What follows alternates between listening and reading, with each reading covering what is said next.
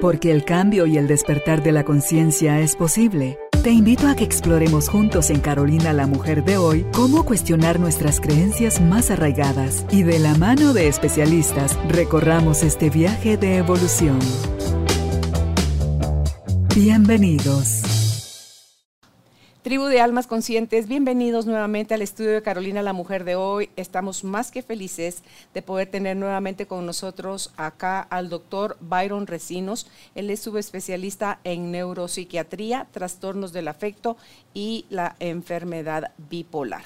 Hoy vamos a hablar con el doctor Recinos sobre los mecanismos de la mente para ser felices, algo que constantemente andamos tras la búsqueda de la felicidad, pero qué es la felicidad, qué genera en unos felicidad y por qué en otros no produce lo mismo, qué está sucediendo en nuestro cuerpo, los factores que esto tiene que ver, o sea, a todo lo que está relacionado.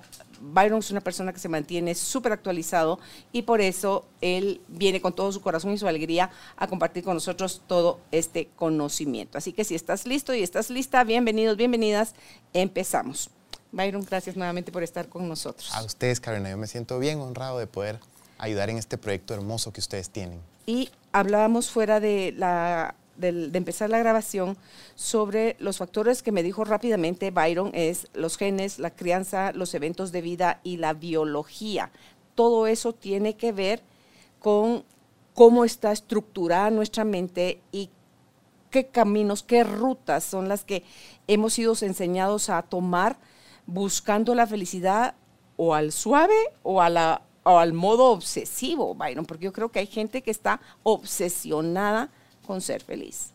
Sí, Carolina, eh, en lo primero que tú mencionas, que es como súper importante, es que hay variables que escapan de nuestra voluntad, ¿verdad? Yo, lo que platicábamos, o sea, ser felices depende de qué genes heredamos, cómo nos criaron, qué eventos de vida hemos tenido y, en, base a esos tres van moldeando la biología, el cerebro como tal. Por supuesto, eso no está escrito en piedra, porque eso se puede modificar. Es también un poquito lo que platicábamos antes, ¿verdad? y quizás esa es una de, las cosas más importantes que es importante que la gente sepa, ¿verdad? Que esto se puede modificar. Hay trampas en todo. Queremos buscar, y al final cuando estamos buscando el camino corto, para llegar a un objetivo que muchos dicen es ser feliz, vivir en paz, ante la pregunta que suelen hacer, ¿usted prefiere ser feliz o vivir en paz? Y la gente dice, vivir en paz, pero es, no es tener la razón, o tener paz, o tener, o tener y, y, no, no nos manejamos bien, Byron. Carolina, pero es precisamente lo que tú estás diciendo, probablemente uno de los avances más profundos de los últimos años en cuanto al entendimiento de esto. Voy a ampliar, voy a ampliarme. Lo que pasa es que hemos aprendido la diferencia entre contentamiento y placer. Probablemente lo que nosotros conocemos como felicidad sea un constructo mucho más amplio. Pero, por ejemplo, te voy a decir algunas diferencias. Placer y contentamiento, que no sé si es la traducción favorita para nosotros, pero es la más cercana a la realidad. A ver, el placer es, por ejemplo, de corta acción, es muy intenso, se experimenta normalmente solo, uno puede hacerse adicto a él, generalmente está vinculado con obtener, a diferencia de lo que se conoce como contentamiento, que es, fíjate, a diferencia no es tan intenso, sino es, digamos, algo más como a, a fuego lento, ¿sí?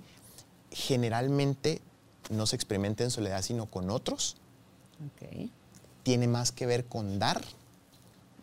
No te puedes hacer adicto al contentamiento, ¿sí? Y es como mucho más etéreo, abstracto. Y tal vez la cosa más bonita, que es lo que la ciencia ha aprendido mucho en los últimos años, Carolina, es que placer tiene que ver con dopamina y contentamiento tiene que ver con serotonina. Por supuesto estoy sobresimplificando esto, pero es, mucho más fácil entenderlo así. ¿Y por qué es importante mencionártelo? Porque tú hablabas de trampas. Esto es importantísimo, porque nuestra sociedad, Carolina, tú sabes mucho de esto, está hecha para que nosotros percibamos placer y nos venden el placer como felicidad. El punto es que el placer se acaba muy rápido, tal como mencionábamos, y la otra cosa es que siempre nos deja con ganas de más. Y, y uno de los mejores ejemplos, me encantaría oír tu opinión, es las redes sociales. Sí.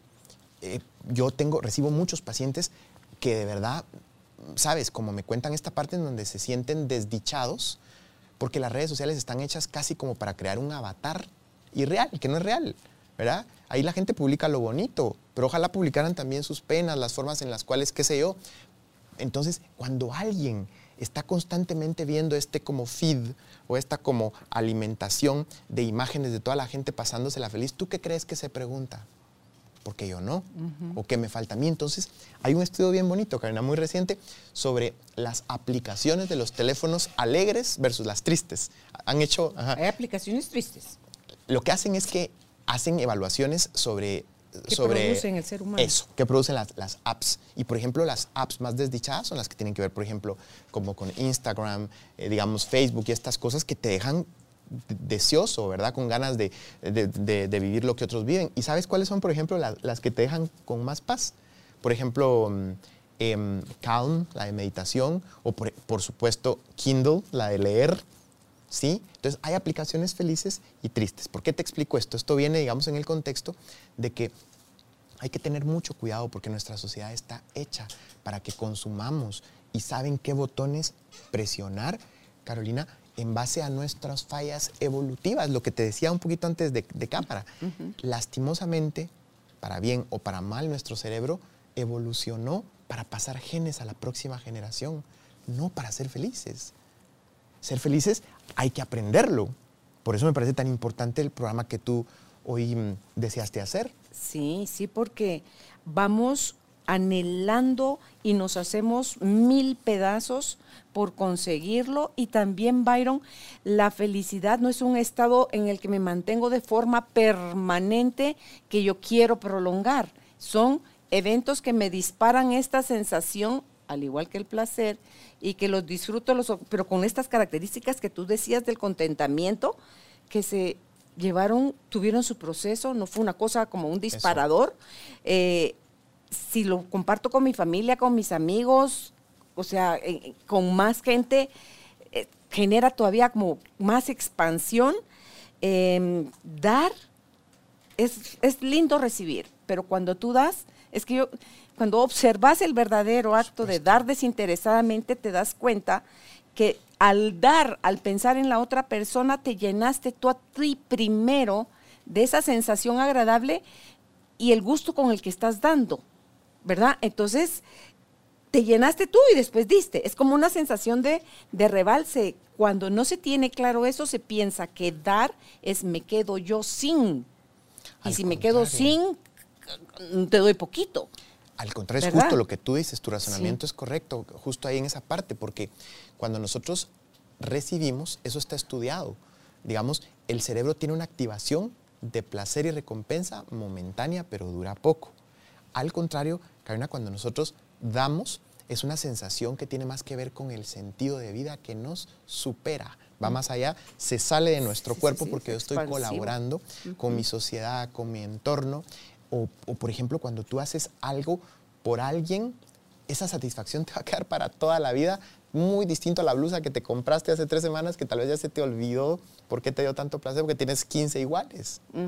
Sí, es que dicen, cuando yo doy, se beneficia, me, beneficio yo al tener esa expansión, te beneficias tú y si alguien está viendo la acción, se beneficia esa persona también. O sea, hasta ahí de expansivo es el dar. Y hablabas también de que no es adictivo y que es abstracto. O sea, no es como que, ah, sí, ahorita te lo defino. No, cada quien lo va a vivir a su propia manera y, y todo lo que es así de hermoso creo que cuesta encontrar las palabras para decir que es ¿Qué es eso bonito que estás sintiendo? Sabes que eso que tú dices es muy lindo y me recuerda a algo. Hace un momento decíamos que placer tiene que ver con dopamina y contentamiento tiene que ver con serotonina. ¿Tú sabías que, por ejemplo, en dopamina nosotros tenemos, qué sé yo, dos, tres receptores de los cuales entendemos cómo funciona? ¿Qué es un receptor para la gente que nos ve o nos escucha? nuestra, en nuestro cerebro se comunican neuronas y las neuronas lo que hacen es que sueltan un transmisor y ese transmisor lo recibe la otra neurona, pero esta neurona necesita oídos para poder recibir eso y eso se llaman receptores. Va. Fíjate qué interesante. Dopamina conocemos, qué sé yo, dos, tres receptores de cómo funcionan, pero serotonina conocemos 10, 15. ¿Por qué te digo esto? Porque pareciera ser que evolutivamente las vías del placer son cortas, intensas y pocas, pero las de la felicidad son muchas y diversas. Lo que tú estás diciendo, o sea, hay muchas formas de ser, de ser feliz. Yo, por ejemplo, em, admiro mucho a, bueno, casi a todos los contemplativos. Karina, no importa de qué escuela vengan, ya sea de, las ramas contemplativas hinduistas, budistas o los contemplativos de la Iglesia Católica, San Juan de la Cruz, em, Santa Teresa de Ávila. ¿Por qué? Porque fíjate, pues, esta gente no está interesada, ellos como que sabían ya de neurociencia, por intuición. ¿Por qué te digo? Porque ellos saben que menos es más. ¿A qué me refiero? En la, en la imagen que te quisiera enseñar en un momento y que y la van a ver también las personas que, que nos escuchan y nos ven, fíjate que quisiera como explicártela. Ajá la gente cree, en, la imagen lo que, lo que todos ustedes están viendo es la relación de la dopamina entre la cantidad de dopamina que se libera y la cantidad y la capacidad que tiene nuestro cerebro de recompensarnos por ello. ¿Por qué es importante entender, esto, Karina? Porque la dopamina no está por casualidad en nuestro cerebro. la, la, evolución nos creó así porque nos premiaba con placer con todo aquello con lo cual servía para pasar los genes a la próxima generación hacer ejercicio, comer, ir al baño, dormir, tener intimidad, todo eso está premiado con dopamina. ¿Por qué? Para que lo sigamos haciendo.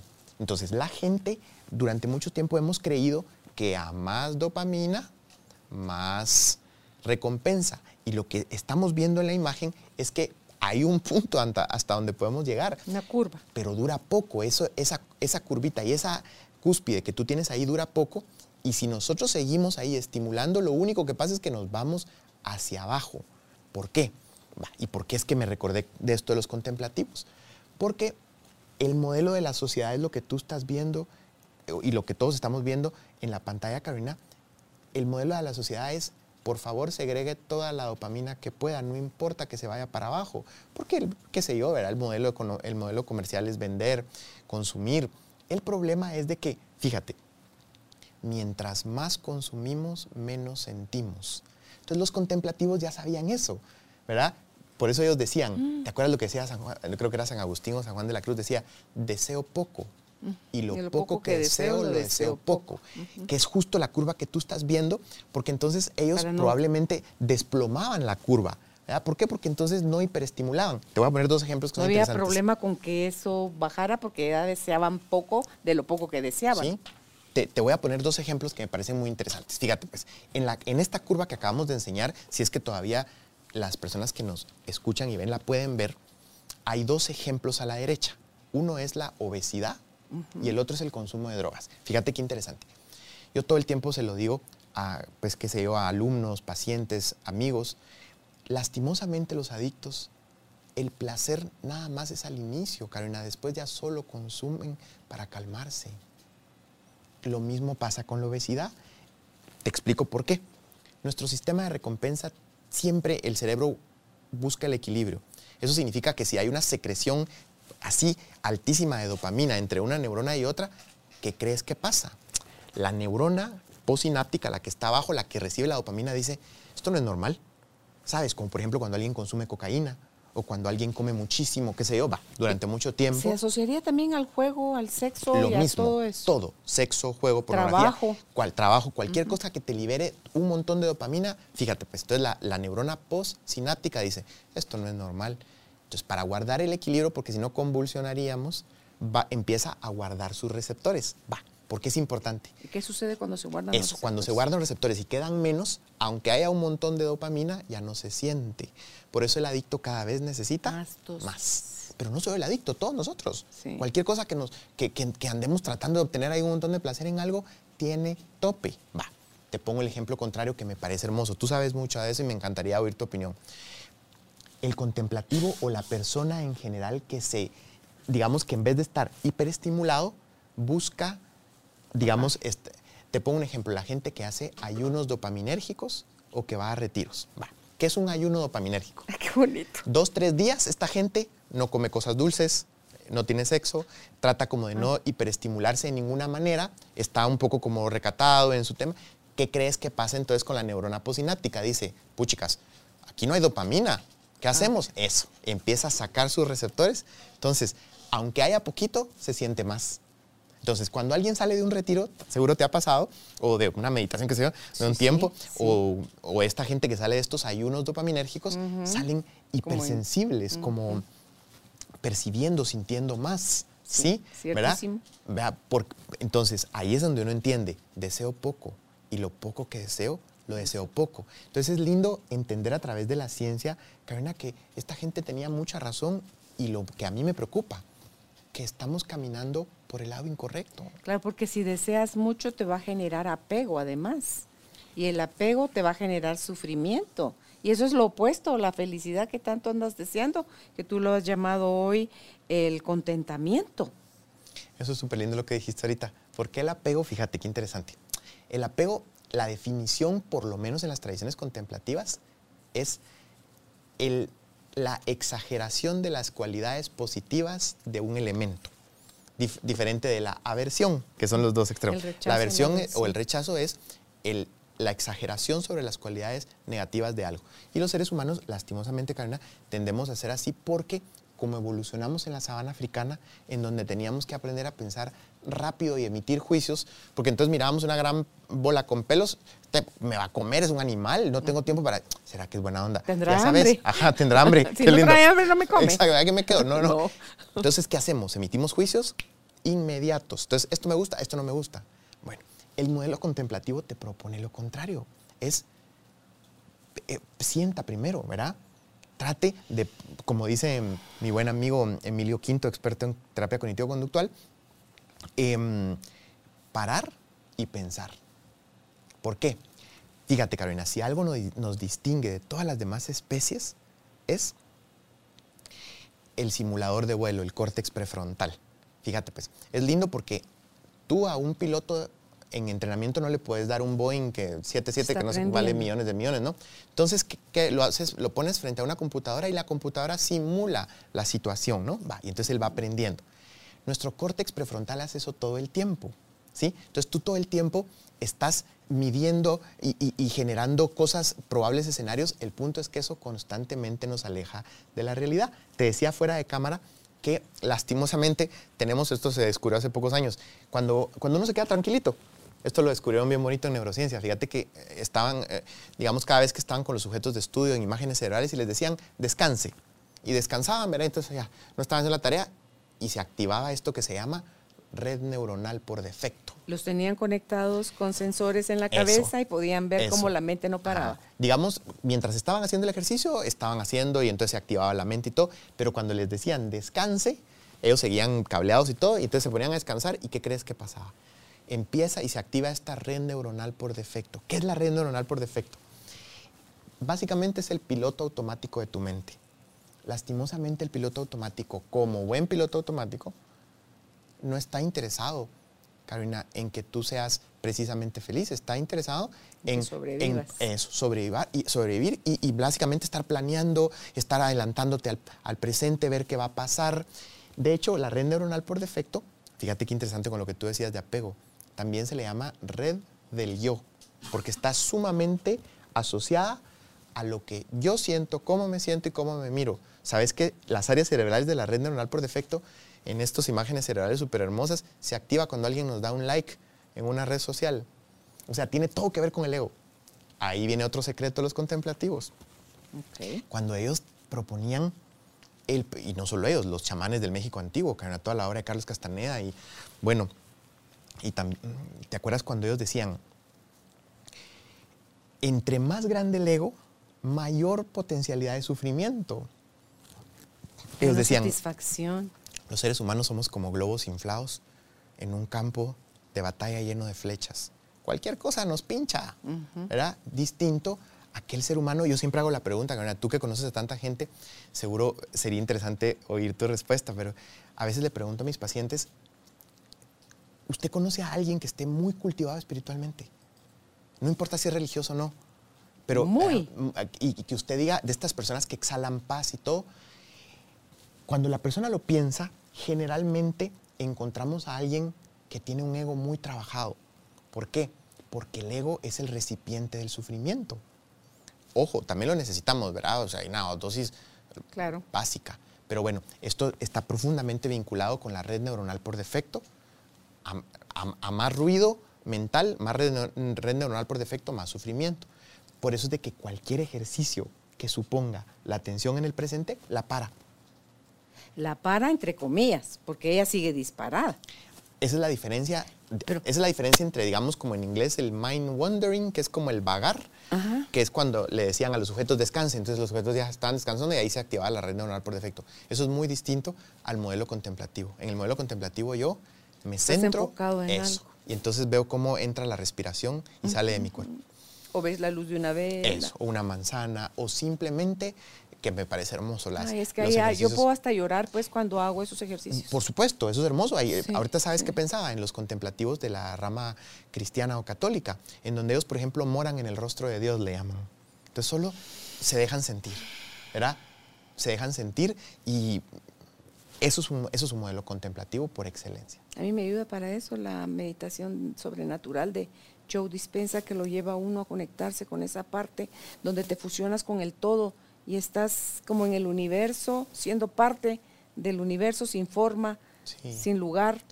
Ahora que tú lo decías. Joe Dispensa es de otro planeta.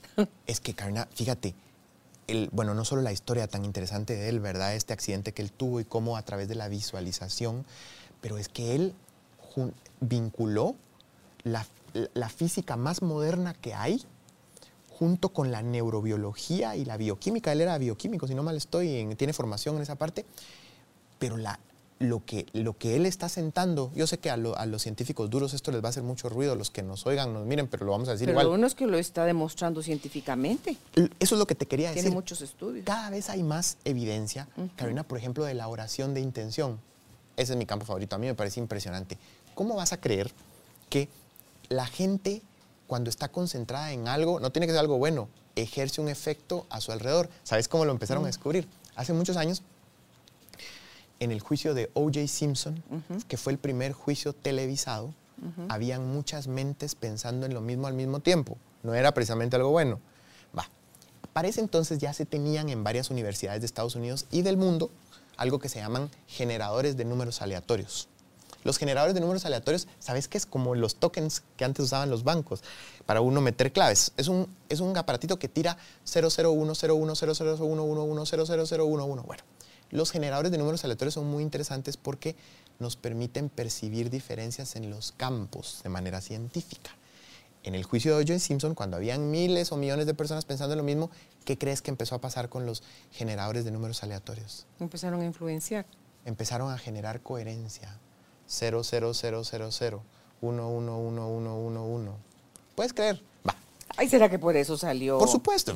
Después Libre. repitieron, después repitieron. Ah, no, no, no, perdón. No, disculpa, no sabía si tu pregunta. Yo no sé- ni me acordaba que había salido libre. A lo mejor y eso influenció, yo no lo sé. Lo que sí creo es de que varias mentes cuando están pensando en algo Se da la generan un ámbito Entre corazón y mente.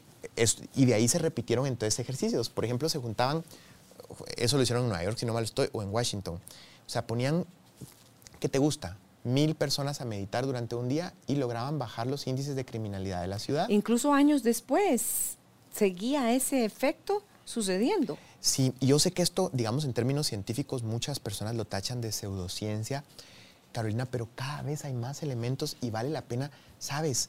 Eh, ponerle atención a esto. Hace, ¿Sabes? Hace poquitos días, una de las personas que yo más quiero en este mundo, la esposa que- de uno de mis mejores amigos, que, que es como mi hermana, le diagnosticaron un cáncer. Y ella me decía, me siento mal de ahora rezar porque tengo años de no rezar ni de acercarme a Dios y ahora me siento como el con interesada y el Dios bombero. Le digo, pues primero, a ver, Dios no es un señor. O sea, si, si No Dios es- no existe. tiene. Eso, tiene que, tener, tiene que ser un metasistema que va mucho más allá de nosotros y además tal, tiene reglas. Pero si es un recurso, ¿por qué no usarlo? O sea, si, si, si, si conectarte a ese espacio infinito de posibilidades que la física cuántica define como el campo unificado, ¿por qué no lo harías? ¿Sí? Porque te estás juzgando tú a ti. Por eso es Y que la activación. dirán, sí. pero mira qué lindo cómo lo conectamos. Por eso es de que la red neuronal por defecto es la enemiga de la conexión espiritual. ¿Por qué? Porque la red neuronal por defecto te, te conecta al yo, al ego. Imagínate también en esa red neuronal por defecto que es al automático, como tú decías, ¿cuántas veces vamos manejando en ese estado? Se queda uno, ay, chin, ya pasé por tal, ¿a qué hora pasé por tal lugar? Y me cambié de carril y crucé y paré en el semáforo, pero va una parte de mí como consciente de lo que estoy haciendo, pero otra va totalmente desconectada. Esa es la mayor parte del tiempo. Digamos, tú ahí lo ves más claro porque es cuando es más dramático. Pero hay- un estudio muy lindo que se llama, la traducción es como una mente que divaga, es una mente infeliz. Lo que hicieron estos investigadores, fíjate qué lindo, utilizaron la red de los iPhones, o sea, con colaboración de Mac y todo esto, y entonces, ¿qué, qué te gusta? 10 millones de personas, no sé, 5 millones de personas, bueno, eso era un grupo muy grande, enviaba cuatro a seis veces al día un mensajito que te preguntaba qué estás pensando o qué estás haciendo y cómo te sientes. Va. Vincularon esas dos cosas y se dieron cuenta, entonces empezaron a ver qué tipo de actividades son las que más infelices nos hacen. Te imaginarás que mientras más presente en lo que estamos, hay menos, hay, hay más satisfacción. Y si estamos, digamos, eh, pensando cosas y todo, hay más insatisfacción.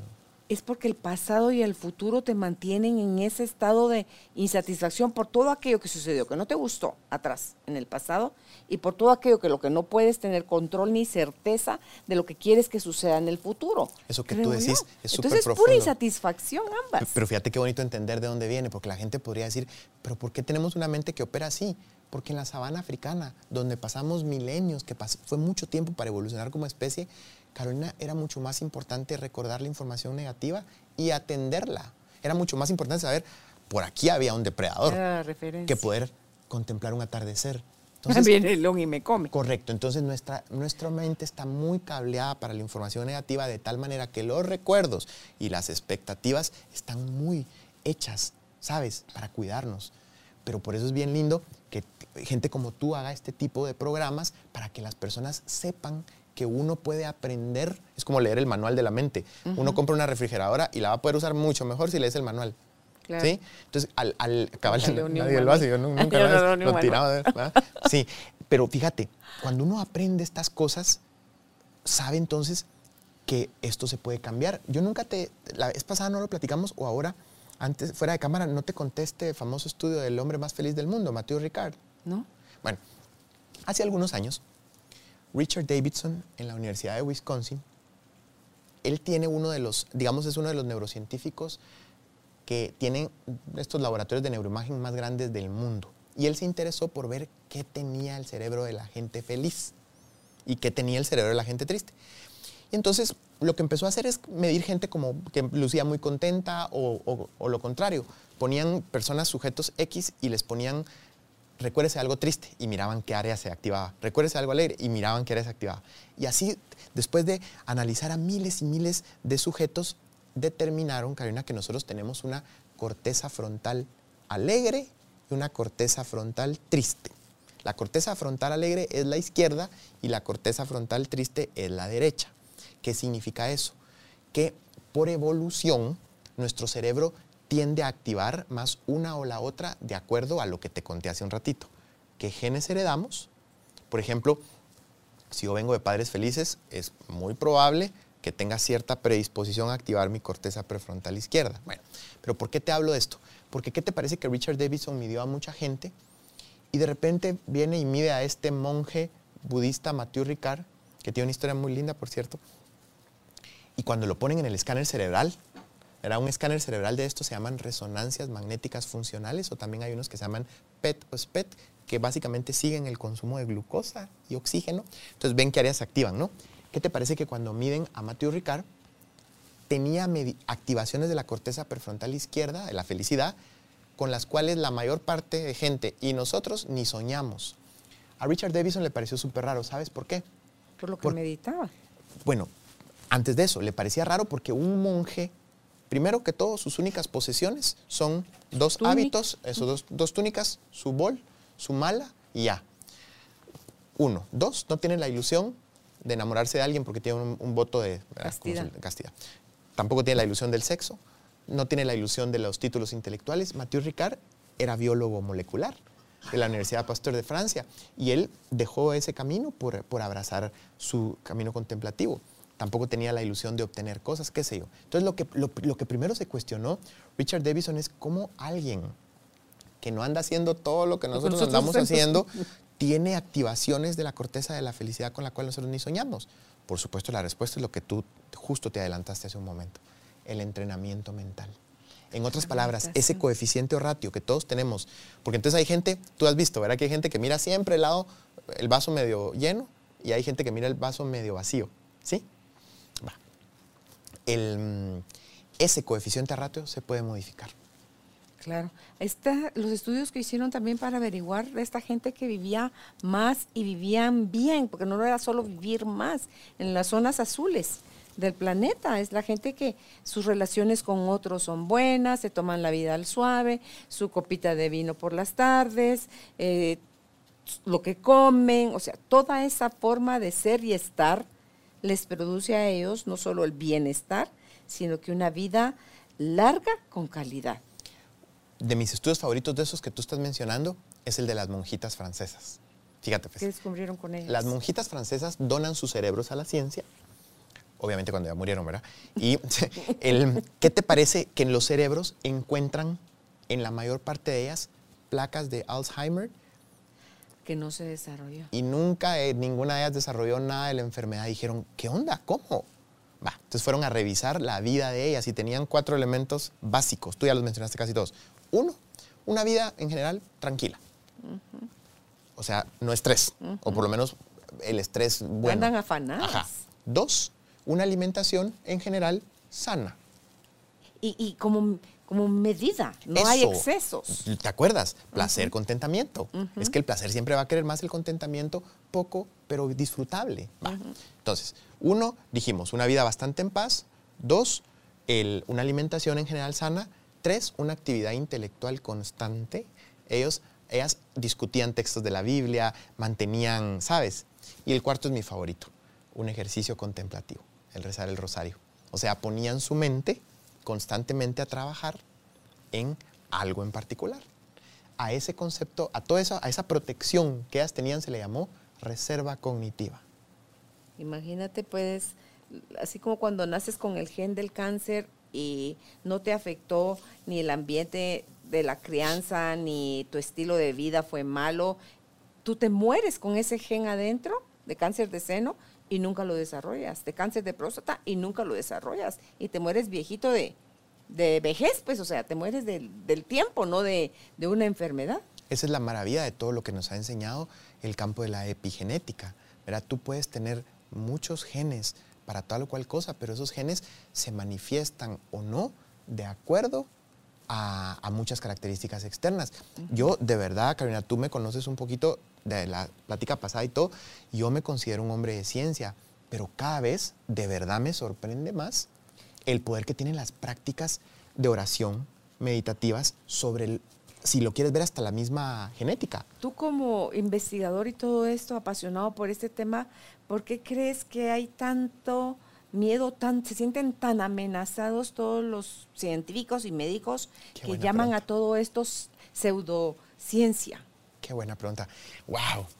¿Sabes que hace poquito ¿Cuál estaba... es el miedo mayor que tienen? Qué linda tu pregunta. ¿Sabes que hace poquito estaba en en el norte de Italia que fui a ver a una de mis amigas más queridas, ella es neurocientífica, Silvia Benavides. Se acaba de ganar un premio de 1.5 millones de euros por la brillante investigación que hace e investiga los cerebros de los niños.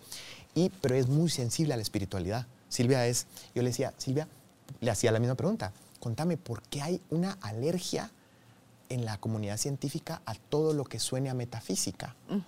me decía, yo creo que hay varias cosas, me decía, pero uno de los elementos que, que ambos platicamos, uno es el temor a equivocarse o a dar datos que no son reales, ¿sabes? Y de alguna manera eh, caer en engaños o algo que le pudiera hacer daño a nuestra sociedad. Una puede ser Pero eso. no le está haciendo daño lo que se cree que era bueno y resulta que hay cosas mejores. Eso también hace daño. Sin duda alguna. Sí, yo creo que uno de los elementos tiene que ver con el miedo a dar datos incorrectos. Dos, creo honestamente, Carolina, que tener una creencia espiritual necesita valor. Voy a explicarme. Muchos de los hombres de ciencia son ateos. Sin embargo, me da la impresión que eso a veces es, bueno, no cada vez esto está cambiando más. Sí están llegando No. más al punto de Sí, encuentro donde ven que los dos llegan al mismo Sí, no, punto convergente. Pero digamos que un alto porcentaje de hombres de ciencia eh, no, no creen en una espiritualidad o algo. Y Pero bien que se han endiosado. Es por eso me gusta Joe Dispensa cuando dice, si tú le permites a la ciencia que te limite a hacer cosas dentro de ti, como que a sanarte, a repararte, a todo eso, porque la ciencia no te lo valida, no te lo avala. eso. Estás haciendo de la ciencia otra religión. Ese tema, mira, es solo para hacer un programa entero. Te comparto esta anécdota hermosa. En un diálogo de mente-ciencia, se encuentra- esto fue real, se encontró el Dalai Lama con Carl Sagan, el astrofísico. Viene en un momento, sabiendo Carl Sagan cómo era el Dalai Lama, es súper abierto y todo, y súper interesado en la ciencia, le dice, su santidad, ¿qué pasaría si la ciencia demuestra o diseña un experimento que sea capaz de, da- de- de percatarse que uno de los postulados básicos del budismo esté equivocado? El Dalai. Lama hace silencio, lo reflexiona un momento y le dice, bueno, pues tendríamos que hacer un concilio y corregiríamos el rumbo. ¡Ay, qué hermoso! Pero le devuelve la pregunta y le dice, señor Sagan, ¿qué pasaría si alguna de las con- tecnologías contemplativas budistas se da cuenta que la ciencia está equivocada? La ciencia no lo reconocería tan fácil. entonces Carl Sagan empieza a trastabillar, ¿verdad? Y dice algo así como, eh, eh, ¿cómo, cómo, cómo sería, eh, cómo definiríamos ese experimento? ajá, ajá. Y entonces el Dalai Lama le contesta, señor Sagan, es interesante ver que usted también es un hombre de fe. Sí. O sea, la ciencia dura también es una religión. La ciencia, sí, porque la ciencia dura no acepta los milagros. A- a- algo inventan, algo dicen que eh, fue un falso diagnóstico, que fue un... No es cierto. Sabes, Carolina, que hace poco, justo yo estaba en, en Costa Rica em, participando, dando una conferencia sobre la neurobiología de la meditación. Y una de las cosas con las cuales yo empecé la conferencia es hablando sobre estos metahumanos. Eh, yo, ¿Qué son? Yo he tenido mm, la, la bendición de poder estar en lugares, por ejemplo, en India, donde o sea, está la cueva de Milarepa, en donde, así empieza el libro de dispensa, por cierto, en la cueva de este santo poeta tibetano, que era un contemplativo de muy altos vuelos, gente que medita durante años y años, él podía modificar la materia. O sea, él, por ejemplo, ponía la mano y se hundía en, su, en la roca. Entonces, en la, en, la, en la cueva aparece varias veces su mano, como que él a veces lo hacía para, qué sé yo, enseñarle a sus discípulos, no lo sé. El punto es de que yo estoy profundamente interesado en estos metahumanos. Eh, uno de los ejemplos más recientes es Quang Duc, este monje budista zen que se prendió fuego, eso está en Google, lo puede ver cualquiera, sin mover un solo músculo y se vuelve cenizas como una forma de protesta entre las políticas discriminatorias de Vietnam del sur o del norte, no me acuerdo. El punto es que este hombre, meditador también de años, se, se inmola sin mover un solo músculo. O sea, a nosotros nos pega el sol mal y ya nos estamos quejando, ¿verdad? O sea, este cuate, fíjate, ¿qué tienen estos cerebros, estas mentes Se para digo yo. eh, hay todo un desarrollo. Bueno, de eso se trataba mi, mi- mi conferencia y como era psi- dirigida a psiquiatras, pues yo ahí podía desarrollar un poco más. Pero si quieres un diálogo, lo tratamos aquí a un poco más convertido, a un diálogo eh, más entendible para alguien que no sea científico. El punto es que es altamente probable que estos metahumanos, Carolina, modifiquen ciertas estructuras del cerebro que tienen que ver con la percepción y con la generación del mundo, de cómo, lo, cómo nos rodea. ¿sí? En realidad, la Eh, Correcto. Entonces, digamos, cuando tú tienes esa capacidad, puedes modificar eh, lo que sea, ¿verdad? Todo, todo. El punto es que eso existe. La ciencia obviamente le, le- le tiene como temor y, y miedo a todo eso, pero tal como tú decías, los milagros, pues yo, yo sé que es delicado hablar de eso, pero carnal, yo cada vez que doy una conferencia y menciono, en los últimos dos años menciono muchas cosas de estas, pero cada vez que hablo de esto, al final siempre se me acerca más de algún psiquiatra y me dice, Byron, fíjate que a mí me pasó tal y tal. O sea, yo me atrevería a decirte que a más de la mitad de las personas han tenido una experiencia que tiene que ver con metafísica extrasensorial o con, algún tema espiritual que va más allá de la comprensión humana. Brian Weiss, ya ves que es científico y a él lo usa la vida para poder demostrar el de muchas vidas, muchos maestros. El, y así usa gente que, que, entran primero en la controversia interna de no, no, no, ni loco, yo digo esto, eso atenta contra la seguridad de mi profesión, y van a decir que estoy loco y, y, y terminan saliendo del closet, digamos así, científico, para poder reconocer otras cosas.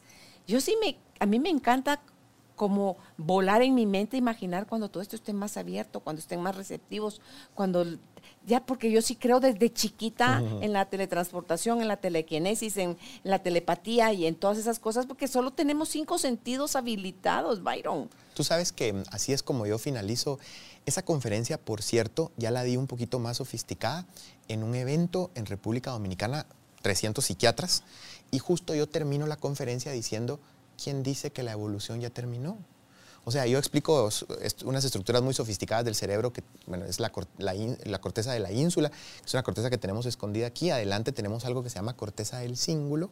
Y adelante de la corteza del cíngulo está la corteza prefrontal. El punto es que cada vez tenemos más evidencia científica que hay como una especie de vinculación entre esas tres estructuras que tienen la capacidad de modificar nuestra percepción súper raro, ¿verdad? Porque también esas estructuras están justo en el sitio de lo que los contemplativos mencionan como el...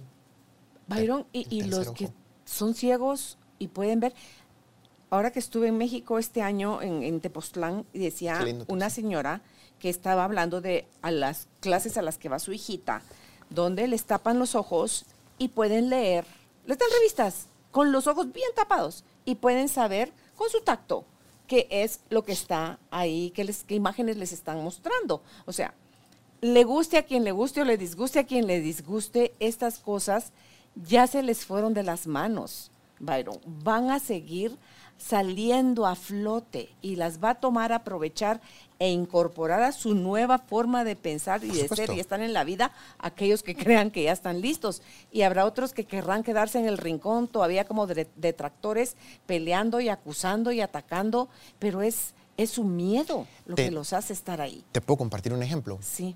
Yo honestamente creo, entiendo tu, tu postura, pero yo creo que necesitamos traductores entre ambos lados. Te voy a decir por qué. El día eh, eh, sin mentirte, el día domingo me bajé del avión, estuve en el Congreso Latinoamericano de Psiquiatría y di una conferencia que se llama El futuro de la psiquiatría. Menciono muchas cosas, pero una de las cosas que, que di son ejemplos científicos de lo que conocemos actualmente como cyborgs. Los cyborgs son personas que tienen incrustado algo en el cerebro que le ayuda a mejorar su desempeño. Esto procede de la teoría de la mente extendida. ¿Pero que es la dónde está esa incrustación del Pues digamos, el más famoso es, no, no, no, ahora te explico. El más famoso es Neil Harbison, lo puede buscar cualquiera en Google, muy famoso. Neil Harbison nació con una condición que se llama acromat ya me voy a acordar el nombre, pero él no puede, él no puede percibir colores. Ok. Él todo lo percibe. ¿Pero qué otra cosa sí tiene? Él todo lo percibe en tonalidades de grises. Entonces, no sé si se le ocurrió a alguien, se lo recomendó, que le incrustaran una especie como de antena en el cerebro que lo que hace es que convierte los colores en vibraciones, ¿sí? En sonidos adentro del cerebro. Entonces él aprendió a distinguir los colores a través de vibraciones y entonces los decodifica. Pero mira qué, qué pasó a los seis meses. A los seis meses de tenerlo, empezó a soñar en colores. O sea, ese es un ejemplo científico puro.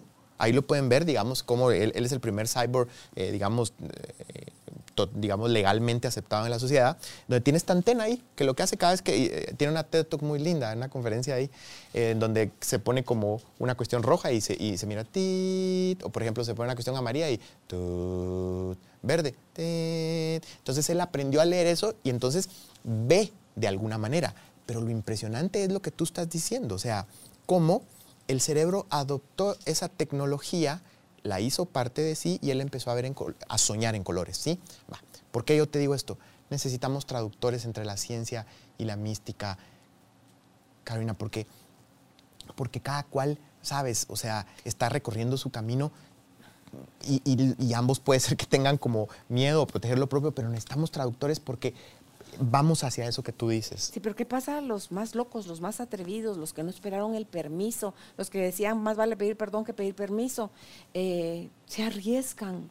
Sí, Y, y- y no es que es real o que no es real, que tú viviste, que A mí un libro que me cambió la vida fue la autobiografía de un yogi de Paramahansa Yogananda. A mí también. Entonces tú decías, él podía estar aquí, podía estar en otro lado. No, no, no, Carolina, yo no estaba, eh, yo estaba, no, sí, yo lo vi. Sí. Entonces, todo ese tipo de cosas, Byron, o nos entretenemos mucho en ellas y nos volvemos investigadores también, pero con una mente abierta, como dice el doctor René Santisofión, que le encanta todos estos temas.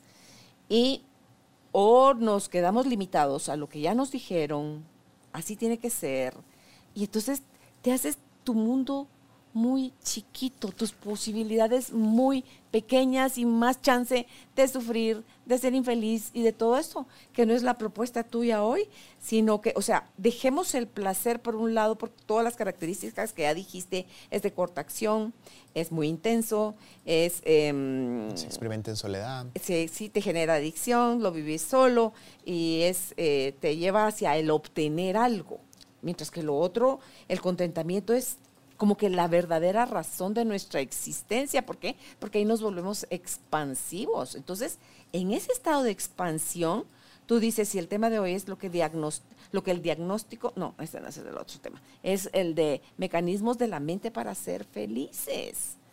Eso es lo que a mí me parece muy lindo lo que dices y es lo que yo le decía a esta amiga que te digo. ¿Por qué no utilizar el recurso? ¿Verdad? O sea, o como lo decía, ¿te acuerdas Facundo Cabral, verdad?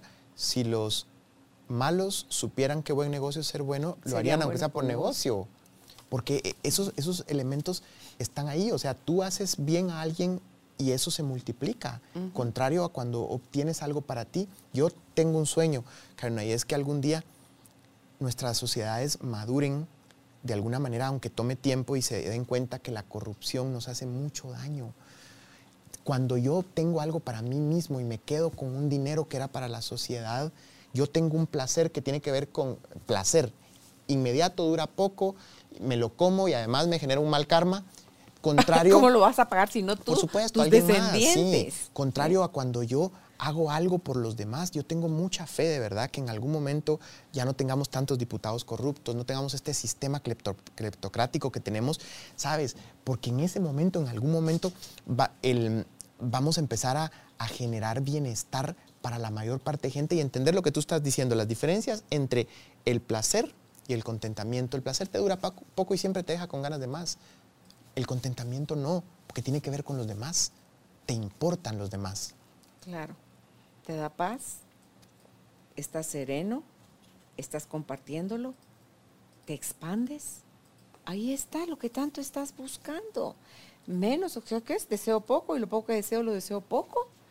Eso es el minimalismo. O sea, es como que, o sea, y, y- y está como, lo lindo es que está sucediendo todo al mismo tiempo. Y por eso es que yo te quería enseñar la curva que también nuestras, nuestras personas que nos oyen y, y ven, yo quería que, quería que ellos lo vieran, ¿sabes por qué, Carolina? Para que vean que la ciencia se está acercando a esto. Es decir, la ciencia ya muestra esta curva de la dopamina, en donde nos dice, amiguitos, el camino no es obtener más, es aprender, uno, a ser feliz con lo que tiene y dos, a modular, a regular el sistema de la- del placer. Y ahí la aceptación es vital. Porque hacer feliz con lo que tengo, pero ¿cómo si yo quiero más? ¿Cómo si no es eso lo que yo quiero? ¿Sabes que ¿Cómo si me falta no sé qué? ¿Cómo si...? Sabes que ahorita que venía en el carro me quería acordar de algo y no podía, un ejemplo que te quería compartir. Lo que pasa es que en los años 80 y 90 hubo un gran boom sobre la investigación de felicidad y neurociencia. Y, hay, y está este estudio famoso de los, cuando miden parapléjicos, gente que se quedó parapléjica versus los ganadores de lotería, y no me acordaba del estudio. Entonces puse esta TED Talk mientras venía manejando de Dan Gilbert, que es como una de las personas que más sabe sobre. Y él explicaba precisamente algo, un concepto hermoso. Él le llama el sistema inmune de la felicidad. Y él lo que dice del sistema inmune es que así como tenemos un sistema inmune que nos protege de las enfermedades, hay un sistema inmune que te ayuda a ser feliz. Pero fíjate qué interesante, el sistema inmune ese de la felicidad opera mejor cuando las cosas no salen como tú esperabas. Y te pongo el ejemplo, porque entonces ahí lo recordó y te lo puedo contar ahora. Yo dije, ¿cómo era ese, ese estudio de los ganadores de la lotería y los que se quedaron parapléjicos? Vienen, investigan, ¿verdad? En un grupo de personas que se quedaron por accidentes de vehículo, lo que fuera, en silla de ruedas, y ganadores de lotería, los evalúan en el momento eh, muy cercanos al accidente o muy cercanos a ganar la lotería y después los van siguiendo un año después. Y hacen mediciones muy interesantes sobre los índices de satisfacción. Y uno diría, fijo, el que se ganó la lotería está muy por encima. No, tiene caída. la diferencia es pequeña. ¿Por qué? Bueno, hay muchas razones, pero principalmente porque nuestra felicidad otra vez no está muy vinculada. Eh, en cosas que yo leí hace años sobre el estudio, hay cosas muy interesantes, ¿verdad? El, tener un montón de dinero es peligroso, ¿verdad? O sea, la gente, entonces ya la gente se te acerca por otras razones, tenés más cosas que cuidar, eh, hay un tema ahí con que... Tus mismas creencias y relación con el dinero. O la gente, por ejemplo, por supuesto, es una. y la otra cosa... a recibir. Esa es otra cosa, ¿verdad? Y la otra cosa que me parece súper interesante, Karen, es que cuando ya tenés, se te quitan un poco las ganas de buscar. Es decir, eh, yo veo a estas personas a veces que a veces tienen, sabes, como tienen todo resuelto en la vida. Digo que ya no tienen ningún reto, ¿verdad? O sea, ¿qué te va? Pero bueno, lo que trato de explicar con esto es que los ganadores de lotería no eran tanto más felices como las gentes que se quedaron en silla de ruedas. ¿Por qué?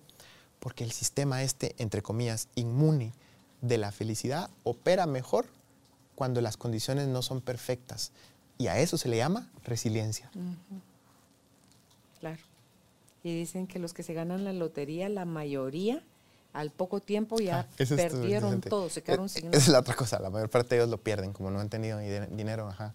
Sí, entonces el mal uso de eso, la mala relación con el dinero, el no saber recibir, el, o sea, todo eso está, y, la gente le ha dado mucho peso y valor al dinero, o sea, a lo, a lo material, a las relaciones, pero es que eso, más que la, porque sí somos seres Em, gregarios. Por supuesto que necesitamos relacionarnos con otros, pero de manera libre, que tampoco nos enseñaron a amar en libertad. Nosotros confundimos la, la el amor con la posesión. Totalmente. Y eso nos va a hacer infelices. Nos va a llevar a sufrir. Lo que tú estás diciendo, ¿verdad? A mí me recuerda mucho el concepto de del apego, ¿verdad? O sea, la exageración de las cualidades positivas de algo. Date cuenta, Karina, ¿por qué seis de cada diez matrimonios de los países desarrollados se divorcian? Porque tienen una, de verdad, una expectativa irreal de lo que es la vida en pareja, que por lo que yo he entendido a través de lo que he leído, es básicamente es un trabajo en el cual de verdad hay que aprender también sobre eso. No, no, se, no simplemente no se da, no solo es ir a obtener placer, es de crecer juntos. Claro eso y no es el otro el que me hace feliz. Yo me encargo de mi felicidad, tú te encargas de tu felicidad y juntos elegimos hacer un recorrido con planes, con cosas parecidas, con cosas también diferentes, eh, pero cuando yo me fusiono a la otra persona, porque eso se confunde con ser pareja, y pierdes tú tu identidad y vives en, en el fin de estar con alguien es hacer todo lo que esa persona desea y necesita para que, que tú crees que desea y necesita tener para que, tú, para que él no te deje o ella no te deje. Y esas son puras heridas, son mecanismos de las heridas de rechazo y abandono las que nos están haciendo apegarnos a alguien de esa manera tan, tan conflictuada. Ahorita que decías eso me recordaste mm, esta hermosa escuela de psicología que es la escuela Gestalt que la fundó Fritz Perls. Fritz Perls era, era este hombre muy interesante que era psicoanalista, pero que también estuvo en monasterios budistas. Entonces, su teoría tiene esta combinación entre la ciencia, digamos, psicológica occidental y la parte contemplativa. Y él tiene este poema hermoso, no sé si lo recuerdas, Carolina, que era llamado el poema de la, o la oración de la confluencia. Eh, los gestálticos dicen que todo esto es tan bueno que no habría que reservarlo para los enfermos, sino que debería ser algo. Y la oración de la confluencia lo que dice es, yo soy yo, tú eres tú. Yo hago lo mío, tú haces lo tuyo.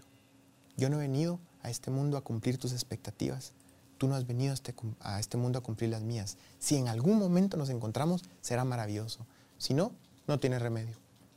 Falto de amor a mí mismo cuando en el intento de complacerte me traiciono.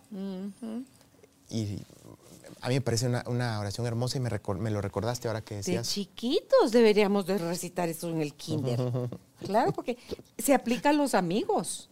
Claro. Se aplica a las parejas. Claro. Se aplica a los hijos, a los papás. Porque hay tal miedo al abandono, Byron, ya que nos rechacen, a no pertenecer, a no gustar, a no amar, a no saber, a no poder, a no tener, a no... ¿Sabes por qué científicamente lo tenemos tanto? Porque nuestra supervivencia dependía de la pertenencia a un grupo. Hay una serie de experimentos súper interesantes que tienen que ver con el rechazo social. Em, en eh, el paradigma de investigación es que ponen tres, cuatro personas frente, digamos, a un juego de video.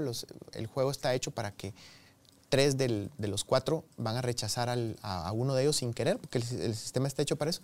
Los cuatro están cabreados con, digamos, registro galvánico de la piel, frecuencia cardíaca, le están midiendo todo, sudoración, respiración. Bueno, en el momento en el cual este cuate se siente rechazado, empieza como a sentir dolor, o sea, molestias, incomodidad y todo. Es más, siente el dolor de pecho famoso del, del dolor de corazón. Bueno, la razón evolutiva de esto es sumamente interesante, Carla. La mayor parte del tiempo, como nosotros, digamos, nos desarrollamos en un entorno como la sabana africana, la pertenencia a un grupo significaba vida. Si tú te alejabas del grupo primario, morías. Entonces se cree que la evolución generó este mecanismo de cuando tú te alejabas del grupo primario, te dolía el pecho. El famoso síndrome de corazón roto, ¿no? O sea, cuando tú extrañas a alguien, ¿verdad? Que te tienes un, vacío, porque en ese entonces el lenguaje no estaba tan desarrollado. Entonces, eso todavía viene entre como secuela de, las creencias y de los genes y de la mayor un porcentaje altísimo de nuestro comportamiento está profundamente influenciado por la evolución. ¿Y cómo podemos hacer esos cortes, Byron? Eh, justo, la corteza prefrontal, que es esta parte tan nueva del cerebro, como lo que hablábamos fuera de cámara, que creo que me preguntabas por qué es que se activa más fácil la otra. El cerebro límbico se activa mucho más fácil porque es más viejito y tiene preponderancia en la supervivencia. La parte nueva necesita esfuerzo, parar y pensar. Necesita esfuerzo, aprender a meditar. Necesita esfuerzo, eh, aprender a observarme. Uno de los mejores ejemplos que yo siempre uso para eso, Karina, es la tarjeta de crédito. Las tarjetas de crédito tienen tanto éxito porque conocen esa debilidad. Fíjate, pues nuestro cerebro tiene un mecanismo que se llama inhibición recíproca. La inhibición recíproca es básicamente que cuando el polo límbico o antiguo del cerebro emocional está muy activo, la corteza pensante frontal desarrollada se apaga. Ah, no se baja, se apaga. Sí, por supuesto, porque tú lo, así lo necesitabas en la evolución. O sea, tenías un súper susto porque venía un depredador, no te ponías a pensar cosas. Igual con el, eh, qué sé yo, con el querer transmitir genes por medio del sexo, lo que fuera. Por eso es que, digamos, la humanidad hace tantas tonteras en base como a lo primitivo que puede ser todavía. Pero bueno, ¿por qué te explico esto? Porque cuando, mm, de alguna manera, tarjetas de crédito, cuando tú compras algo, con una tarjeta de crédito, muchas veces con dinero que ni existe, ¿sí? lo que tienes que eso. Primero tienes una activación en el sistema límbico inmediata en los centros de recompensa. Se libera dopamina, la misma que vimos en la imagen. Va. Como se activa mucho ese centro, se apaga o se baja mucho la activación de la corteza pensante. Entonces la gente no piensa bien. Entonces empieza a pensar cosas como, ay hombre, me va a salir un dinero o ay, hombre, bisacotas, ¿verdad? O ya sabes, o sea, cualquier cantidad de cosas. Pero ahí lo que está ocurriendo es un engaño en tu cerebro, ¿verdad? Obviamente, alguien que, que, medita, que, que, es contemplativo o que ha hecho terapia o qué sé yo, aprende a, sospechar un poco de esas activaciones límbicas inmediatas. Pero a mí lo que me da tristeza es que el sistema de tarjetas de crédito se aproveche de nuestro pueblo sabiendo que tenemos esas debilidades con esas tasas de intereses altísimas. Carolina, eso no es justo porque la mayor parte de seres humanos de verdad, o sea, no, no estamos cableados para que nos den a todos una tarjeta de crédito de esa manera. Pero bueno, es una forma de explicarte que lastimosamente y, mucho... Y mira que es curioso porque por endeudamiento no hay cárcel. Ah. Entonces, Mm. Tú puedes negociar, mire, yo, discúlpeme, yo le puedo pagar a usted dos quetzales al mes. Qué bueno que lo decís. Póngame de cabeza, pero. Qué bueno entonces, diciendo, ¿cómo las tarjetas de crédito se corren esos riesgos? En base a la ignorancia de la gente. Pues saben de qué, saben de qué pata ¿verdad? ¿verdad? amén de que es como estamos influenciados por una mercadotecnia de tener, tener, tener, tener y creer que a más, a más, a más de eso, más contenta, más placer, más gusto, más felicidad. Mentira que, va a acabarse rapidito. Como dicen, tú como psiquiatra sabrás mejor que yo, obviamente, dicen que la curva de la emoción dura 90 segundos. ¿Es cierto eso? Pues digamos que hay varias, varios tipos de, de forma de Sube medirlo, pero es correcto, las emociones son bien cortitas. Entonces, esa es mi pregunta. Cuando tú me mostraste la curva de lo que es la dopamina y el... ¿qué es la digamos la recompensa, La que te da el cerebro por Sí. Y que viene, sube y en arriba está esa brecha. Cortito. Que es cortito y después viene la caída. ¿Cuánto dura? Tú me dijiste depende, pero es que sigo con la duda. Como cuánto es tan rápida como la curva de la emoción. Te puede durar muchos minutos, te puede De- durar el día. ¿Sabes qué pasa, Te Karina? puede durar El problema es de que hay muchos tipos, digamos, no, no muchos, pero hay varios tipos de placer. Fíjate pues, es muy distinto el placer del orgasmo, que es súper intenso, pero cortitito, dura segundos, y las mujeres suertudas que les dura más, sí, ¿sí? o multiorgásmicas. Correcto. O- Pero distinto, va, que por ejemplo, el placer que te da una buena comida. Por ejemplo, la gente que, que- que ya sabes que ahorra y que de repente se va a un restaurante con estrellas Michelin o algo, y entonces tiene esta comida, esta degustación, y entonces se, se gozan no solo lo que se mete en la boca, sino toda la cultura del ritual. ¿Sí? Y entonces ese placer les sirvió, ya sabes, como ese rato, pero sigue todo el día, por ejemplo. Va. Entonces hay varios tipos de placeres. Entonces si tú me preguntas cuánto dura, depende mucho, porque nuestra mente tiene muchas texturas. Y como texturas habemos seres humanos. Entonces hay gente, por ejemplo, Em, mira, yo, yo, yo recuerdo mucho de las personas que a mí más me marcó en la vida era mi tío Chiqui. Y yo siempre digo, ¿verdad? Que he sido súper afortunado, que eh, pues he escuchado a mentes brillantes en todo el mundo, pero mi tío Chiqui era conserje de la tipografía nacional y él de los maestros más grandes que he tenido. Porque era un hombre que podía ser feliz con tan poquito, pero tan poquito, mira. O sea, él de verdad no tenía mucho y con eso con, eso era feliz y, siempre, te, siempre te miraba a los ojos, estaba interesado por ti. Lo- tenía poco dinero, pero entonces, aunque sea una estrellita, le llevaba, realmente es tío abuelo, porque era tío de mi mamá. Entonces, les llevaba, aunque sea una estrellita, a, a- sus sobrinas, adoptó a un niño con pocos recursos y todo, ya sabes. O sea, era un hombre. Y, y de las cosas que yo nunca olvido, una vez un cumpleaños en, en McDonald's, ¿te acuerdas que antes se celebraban ahí los cumpleaños de los niños? Él no llevó a Tonito, a su hijo, porque no, no sé por qué no había podido ir en el momento en que pasan la hamburguesita y una, una papa frita, cuando él poderse comer una hamburguesa o algo así, nunca se me olvida que lo que hizo en ese momento es guardar la hamburguesa. Se comió la, se comió la mitad de las papas, ¿sí? Y, todo, eh, eh, y lo guardó. ¿verdad? Eh, ya sabes, esas mentes Para que van más allá. Tonito. Correcto. Esas mentes que van más allá y que saben esto, lo de la curva que yo te estoy explicando con ciencia, él lo sabía por intuición. Sí, yo creo que no necesitas ser estudiado, graduado, eh, doctorados para conectarte con, esa, con ese cerebro del corazón, que es el que desde ahí, desde creo yo, donde se dispara todo esto de la gratitud, del valorar, del compartir, de la presencia, de creo yo que ese cerebro está tomando cada vez más campo, el de la coherencia, como tú decías hace un rato también, y luego está también el cerebro del, del estómago, ¿verdad? El, de los intestinos, que también tiene un papel súper importante en cómo nosotros vamos a sentirnos, nuestra salud y, y, todo, cómo nos impacta el creer que algunos neurotransmisores se producían en el cerebro y resulta que el 90% ahora sale que es en, en los intestinos. Ese es el, ese es el gran avance ahora, Karina, el, el darnos cuenta que afortunadamente lo que nosotros entendemos como mente cada vez está más afuera del cráneo.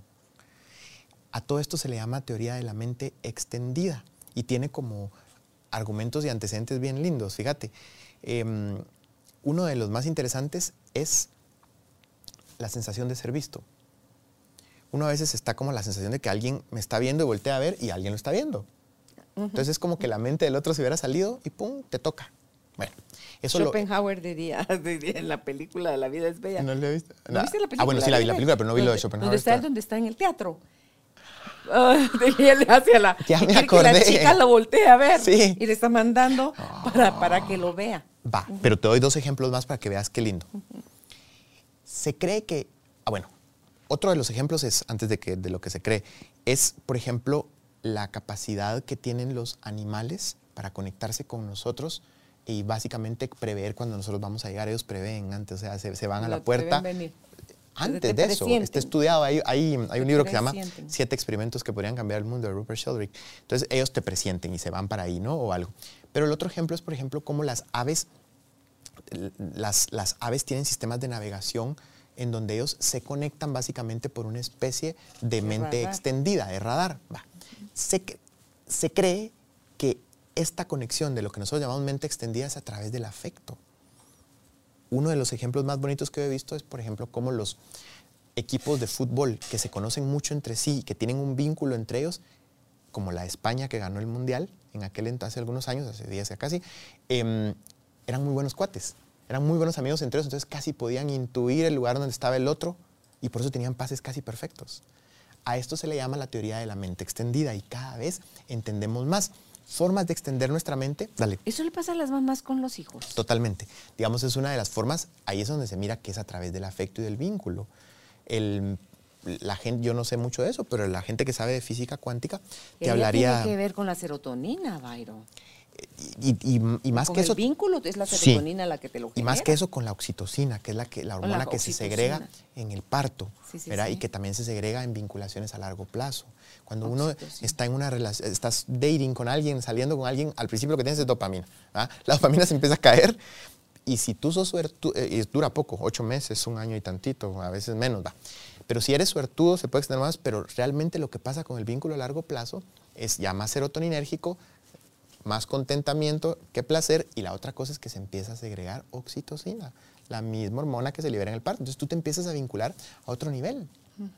¿Sabes? Casi como que es tu familiar. Bueno, lo ves de alguna manera, ¿no? Tú ves los peces y ves las aves en su vuelo y los peces en su nado, como, es que no sé cómo, bandadas, serían pájaros, como... Cardúmenes. ¿Tú sabías que... y, no, no choca. ¿Tú sabías que hay un modelo matemático inspirado en los cardúmenes con el, con el cual diseñaron el sistema de semáforos de la Ciudad de México? El, sistema, a ver, tú sabes, el tráfico en México es un desastre. bueno, peor el de nosotros, ¿verdad? Pero, sí, pero ahí más grande todavía. El punto es que una de las cosas que mejor les funcionó es un sistema que es inspirado en lo que tú estás diciendo, en ese caos que se convierte en orden. O sea, esos cardúmenes, tú, tú, tiras algo, ellos se abren y, se va y, se vuelve a armar ese caos que tiene una coherencia. Es interesante. Entonces, la teoría de la mente extendida es muy importante, Karina, porque nos está enseñando que la mente va más allá del, del, cerebro, ¿verdad? Como tú lo dices, el corazón, ¿verdad? hay un, tipo de, hay un tipo de, células cardíacas que son sensibles, que son un tipo de hecho de neuronas que se están estudiando. Ya no digamos lo que tú estás diciendo del todo el gut-brain axis, el eje intestino-cerebro, que pues bueno, eso está en la Si tú te das cuenta, cuando alguien tiene un susto le puede dar diarrea, la gente muy angustiada tiene colon irritable, si yo puedo tener gastritis, ya sabes, bueno. Y eso está inmerso en la sabiduría popular. ¿Por qué crees que está en los lenguajes? Por ejemplo, los, los gringos con el gut feeling. los japoneses cuando dicen, cuando no sepas qué hacer, pregúntale a tu estómago. entonces, se descubre hace pocos años que la mayor parte de receptores de serotonina están en el intestino y que hay una conexión muy importante. Por eso es de que actualmente los psiquiatras nos estamos cuestionando mucho, fíjate, eso te va a gustar, ¿por qué utilizamos tantos medicamentos si en general los procesos afectivos y ansiosos son procesos inflamatorios? Sería mucho más listo actuar sobre la inflamación básica porque el antidepresivo opera muy abajo en el nivel de la cascada. Esto es pura ciencia y te digo de dónde viene. Hace algunos años los investigadores, cuando le daban a pacientes con cáncer, tamoxifeno y otros fármacos que daban eh, sabes, que, generaban inflamación, automáticamente generaban tristeza. Les daba tristeza o ansiedad. Entonces dijeron, órale, vamos a, vamos a medirlo de lo contrario. Vamos a buscar personas que estén tristes, deprimidas o ansiosas y midamos sus índices de citoquinas, inflamación, todo esto. Y salieron elevadas. Y eso fue el advenimiento de lo que se conoce actualmente como la hipótesis o la teoría inflamatoria de la depresión. Todo trastorno afectivo o ansioso lo que tiene es una inflamación de base. Y la conexión es a través del intestino. ¿Por qué es importante entender esto? Porque ¿de qué te sirve que te den el super plus antidepresivo si estás comiendo mal? Si no estás haciendo ejercicio. Sí, entonces, mientras nosotros más entendamos que si nosotros disminuimos nuestros niveles de inflamación, a lo mejor vamos a necesitar menos fármacos, menores dosis. Vas a estar menos acidificado. Que, es que todo eso, la inflamación y la acidificación, es el terreno fértil para cualquier madre en el cuerpo. Correcto. Entonces dice uno, Dios santo, la mente extendida, por eso es que es el cuerpo te va a anunciar antes que la mente de las cosas, porque la intuición para mí está en el cuerpo, está en el corazón. Entonces atiende a tu cuerpo, aguas con la reconexión con las sensaciones de nuestro cuerpo, porque nos está hablando todo el día. Sí, ahora con todo el desarrollo de la inteligencia artificial, yo por eso cuestiono mucho el hecho de que, pues ya ves todo lo que se están desarrollando las inteligencias artificiales, pero yo no creo que vayan a, desarrollarse tanto como la gente cree porque carecen de la intuición que se sostiene en el cuerpo. O sea, eso solo tienes que estar encarnado para percibirlo. Sí. Tendrán que seguir en su experimento hasta ver hasta dónde. y ahí sí me recuerda la película de Will Smith, de iRobot, creo que es, donde toda esa inteligencia toma control de, la humanidad y, pienso en estos carros que se manejan ya solitos, que entre comillas, qué bonito, pero pueden llegar a manejarte después a ti. Tú le puedes dar una orden al carro y el carro no te va a hacer caso el carro te va a llevar a donde te quiere llevar. Entonces dice uno, bueno, no pueden deshacerse de la parte humana, que creo yo que esa no tiene reemplazo. Hoy ya vivimos, ya nos van a poner un número de serie y vamos a hacer otro robot más. Pero en lo que ese tiempo llega, vamos a, mm, yo tengo fe que no, Yo tengo fe que no lleguemos a eso, ¿sabes? Yo tengo fe que la ciencia en algún momento esté alimentada cada vez de modelos intuitivos y de modelos más compasivos. Aquí me había puesto Judith lo de la cromatopsia, es un defecto de la vista en el cual la persona que lo padece no es capaz de distinguir los colores. Eso es lo que tiene Neil Harbison. ¿cada, cuánto, ¿Cada cuántos nacen así? Uy, Dios mío, no lo sé, pero ha de ser súper bajo la, incidencia. Sí. Sí, pero lo que es hermoso de verdad ese ejemplo es ver cómo de verdad ya ves, o sea, cómo nuestras mentes se van a empezar a extender. Y bueno, un ejemplo tan simple de la mente extendida es tu, tu, celular o tu computadora. O sea, que te quiten tu celular ya, ya uno, yo ahorita, hoy que venía aquí decía, ¿cómo hacía la gente para encontrar las direcciones antes del Waze? ya sabes. En Estados Unidos tenían los mapas de papel, esos grandotes. Aquí era con señas. Llegue a tal lugar. Costa Rica creo que sigue siendo así. Correcto, donde el perro estaba echado. Sí, el palo no sé cuánto, de la casa no sé qué. sí. así, así es como nos manejábamos y así podía hacer la gente negocios y así triunfaba y así fracasaban y así se enamoraban y así tenían hijos y así, así aprendimos, ¿verdad? Yo creo que el problema ahí es la dependencia que podemos generar hacia algo y hacer eso, creer que es insustituible. Totalmente de acuerdo contigo, Bernadera. Descubrir un buen uso de la tecnología ayuda mucho, pero hay que saber hasta dónde, ¿verdad? Pero bueno, el teléfono es una forma de mente extendida. Sí. ¿Algo más con lo que quieras cerrar? Pues tal vez, sabes, como, como decía uno de mis buenos maestros, ¿verdad? Tal vez el, el más querido que yo tengo, tengo muchos, pero solo el amor nos va a salvar. O sea, no importa cuánto, ¿sabes? La ciencia avance, no importa cuánto. O sea, si, si, tenemos modelos científicos sin compasión, esto, va, esto está vacío. Sí, aquí tenía yo algo del, del amor. y es verdad, y el amor, al amor está asociado el apreciar la gratitud y el disfrutar. Entonces, mientras más estemos viviendo desde ahí la vida, más capaces vamos a ser de hacer esto y más vamos a vivir en el contentamiento. Así que gracias. A ti, a ti por todo lo que haces. Aceptado nuestra invitación. Admirable lo que ustedes hacen. gracias. De verdad. Gracias. No les digo dónde te contacten, porque entiendo que tu agenda está llena hasta quién sabe cuándo. Actualmente estamos un poco llenos. Sí, pues gracias, doctor Byron Recinos. Él es neuropsiquiatra, especialista en trastornos de afecto y en la enfermedad bipolar. Hasta un próximo encuentro, Byron. Gracias, Carolina.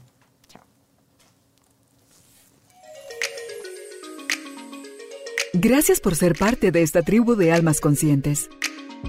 Recuerda visitar nuestra página web carolinalamujerdehoy.com.gt para más información de estos temas y de nuestros invitados. Tenemos más programas, blog, libros, talleres, tienda en línea y material exclusivo para quienes se suscriban. Encuéntranos en redes sociales como Carolina la Mujer de Hoy.